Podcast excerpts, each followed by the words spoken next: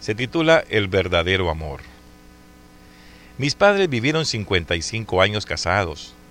Una mañana mi mamá bajaba las escaleras para preparar a papá el desayuno y sufrió un infarto. Cayó. Mi padre la alcanzó, la levantó como pudo y casi a rastras la subió a la camioneta. A toda velocidad, rebasando, sin respetar los saltos, la condujo hasta el hospital. Cuando llegó, por desgracia, ya había fallecido. Durante el sepelio mi padre no habló. Su mirada estaba perdida, casi no lloró. Esa noche sus hijos nos reunimos con él, en un ambiente de dolor y nostalgia. Recordamos hermosas anécdotas. Él pidió a mi hermano teólogo que le dijera dónde estaría mamá en ese momento. Mi hermano comenzó a hablar de la vida después de la muerte, conjeturó cómo y dónde se encontraba ella. Mi padre escuchaba con gran atención. De pronto pidió llévenme al cementerio. Papá, respondimos, son las once de la noche. No podemos ir al cementerio ahora. Alzó la voz y con una mirada vidriosa dijo, no discutan conmigo, por favor. No discutan con el hombre que acaba de perder a la que fue su esposa por 55 años. Se produjo un momento de respetuoso silencio. No discutimos más. Fuimos al cementerio, pedimos permiso al vigilante y con una linterna llegamos hasta la lápida. Mi padre la acarició, lloró y nos dijo a sus hijos que veíamos la escena conmovida. Fueron 55 buenos años. ¿Saben? Nadie puede hablar de amor verdadero si no tiene idea de lo que es compartir la vida con una mujer así. Hizo una pausa y se limpió la cara. Ella y yo estuvimos juntos en aquella crisis, cuando cambié de empleo continuo. Hicimos el equipaje cuando vendimos la casa y nos mudamos de ciudad. Compartimos la alegría de ver a nuestros hijos terminar sus carreras. Lloramos uno al otro de, de la partida de seres queridos. Rezamos juntos en la sala de algunos hospitales. Nos apoyamos en el dolor. Nos abrazamos en cada Navidad y perdonamos nuestros errores. Hijos, ahora se ha ido y estoy contento. ¿Saben por qué? Porque se fue antes que yo. No tuvo que vivir la agonía y el dolor de enterrarme, de quedarse sola después de mi partida. Seré yo quien pase por eso y le doy gracias a Dios. La amo tanto que no hubiese o no me hubiese gustado que ella sufriera. Cuando mi padre terminó de hablar, mis hermanos y yo teníamos el rostro empapado por lágrimas. Lo abrazamos y él nos consoló. Todo está bien, hijos. Podemos irnos a casa. Ha sido un buen día. Esa noche entendí lo que es el verdadero amor. Esta es la vitamina de hoy. ¿Le gustó? Si le gustó, qué bueno. Y si usted la necesita en su hogar para escucharla, nomás llámenos. Nosotros se la vamos a regalar. Es interesante, es interesante darse cuenta cuál es el verdadero amor y cómo se vive el verdadero amor. Hasta dónde llega. Qué bonito, pues, ¿verdad? Compartir con esa mujer 55 años. Donde hace mención la vitamina de que ella vivió las tristezas, las pobrezas, las alegrías, los despidos de seres queridos cuando también se mueren, en los hospitales orando por enfermedades de uno o de otro, de sus hijos o de familiares. Cada una de las navidades y los años nuevos, abrazos y perdón. Qué bonito. Qué bueno es querer compartir con una mujer de esa, de esa forma o con un hombre de esa forma, porque podría suceder que la mujer también pensara lo mismo. ¿Cuántas veces he escuchado yo a gente que dice, bueno, prefiero que se vaya él primero y no yo? Yo recuerdo una tragedia acá en mi pueblo, cuando en un río se ahogó una familia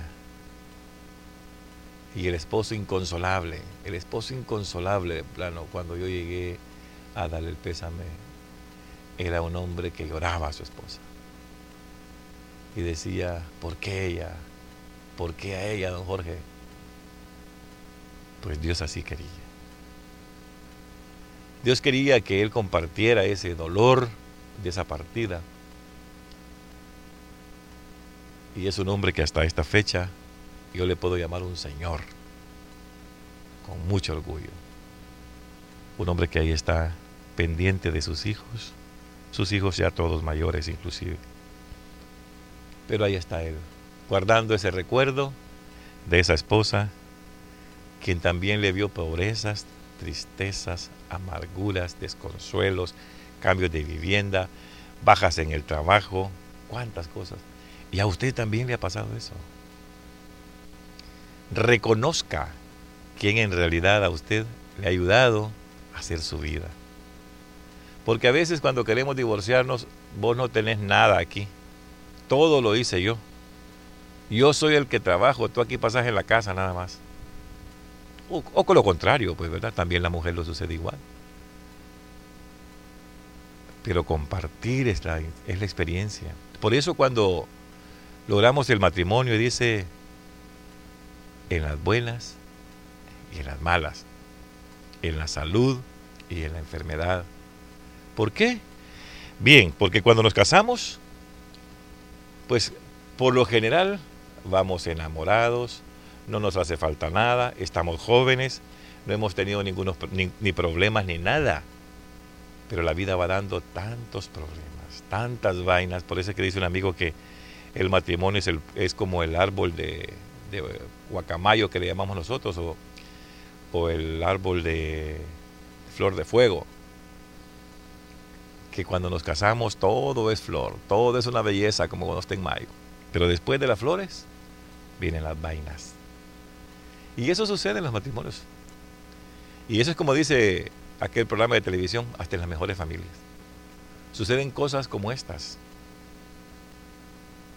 Pero compartir esas cosas, vivir, sobreponerse a eso, salir adelante en eso, pero juntos. Debe ser una cosa tan maravillosa que por eso el matrimonio es tan sagrado en el momento que se hace y dice hasta la muerte, hasta que la muerte lo separe. Y una de las cosas es que nosotros decimos sí. Si usted ha dicho un sí, comparta su matrimonio sea fiel en su matrimonio. Sea educado con su esposa. Ámela, ame sus hijos.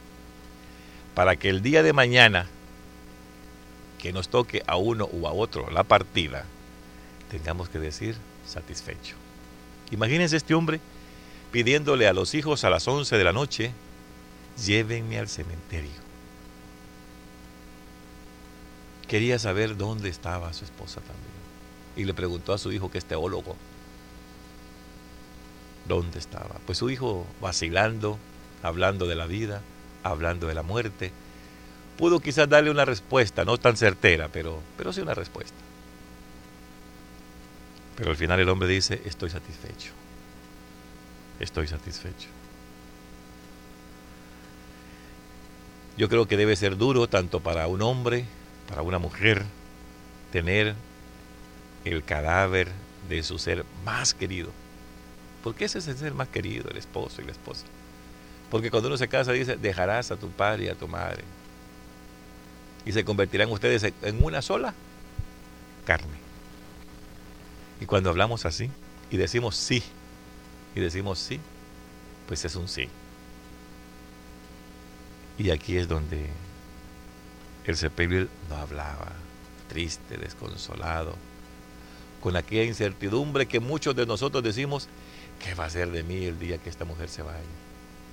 ¿Qué va a ser de mí? Y más que todo la mujer, ¿qué va a ser de mí cuando se muere este?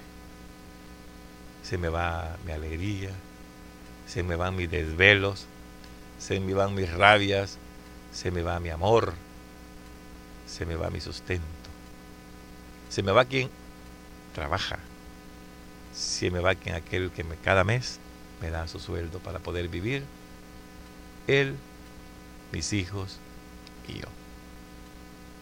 Y así nos ponemos a pensar. A veces lo que nos falta a nosotros es reconocer quién en realidad es el amor de la vida. Y me imagino que debe ser terrible sentir ese, ese, ese desprendimiento que un ser querido se nos adelanta para esperarnos. Yo creo que todos deseáramos que el día que nos toque a nosotros que partir de la tierra, nos fuéramos todos.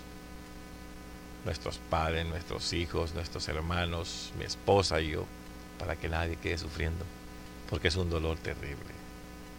Me imagino cuando este hombre dice, nadie sabe qué es perder, o nadie sabe y puede hablar de un amor verdadero. Si no tiene idea de lo que es compartir la vida con un ser así como el que usted tiene, compártalo, aprovechelo. No se quede usted a medias, hágalo. Cuando ustedes estuvieron juntos, se casaron, compraron sus mesitas, su cama, su juego de comedor. Tuvo en algún momento que salir de esa casa e ir a ocupar otra, esos traslados. Compró su casa nueva, pero la compraron juntos. Compartieron todas esas alegrías. Vieron a sus hijos que se graduaban de la universidad, del kinder, de la escuela. Los vieron casarse también. Y al final hay que separarse. Esa es la ley de la vida. Por eso es lo bueno compartir y compartir desde hoy. Si usted no lo ha hecho, comience hoy. Hágalo. Y se va a ir dando cuenta poco a poco cuál es el amor verdadero. Cuando usted comparte la alegría, cuando usted se da el abrazo de Navidad, cuando usted comparte esos fines de semana, esas cenas, hágalo y apóyese en cada uno de sus hijos y su esposa. Porque un día vamos a faltar. Por eso es que cuando nosotros nos toca que hacer la oración universal y le decimos al Padre nuestro, Padre nuestro que estás en los cielos, danos el pan de hoy, porque no sabemos mañana qué va a pasar. Aproveche usted hoy y diga todas esas cosas a su esposa.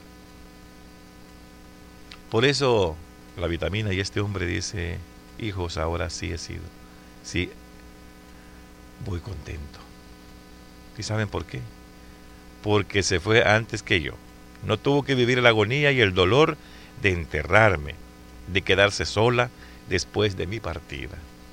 Seré yo quien, quien pase por eso. Y le doy gracias a Dios. La amo tanto que no, me hubiera gustado que ella sufriera este dolor. Qué bonito esto.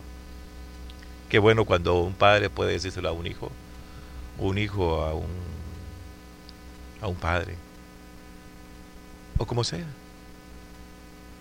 Yo he escuchado en algunas ocasiones, en algunas relaciones, dice, estoy satisfecha porque le serví. Quedo en esta tierra feliz porque hice lo que me tocaba, cargué con mi cruz. Una cruz que a veces es liviana y en muchas ocasiones es pesada, pero que al final, descargada en Dios, se sienten las cargas más ligeras. Voy a leerles la última parte de esta vitamina donde me gusta muchísimo y dice, cuando mi padre terminó de hablar, mis hermanos y yo teníamos el rostro empapado por lágrimas. Lo abracé y él nos consoló. Todo está bien, hijos. Podemos irnos a casa. Ha sido un buen día.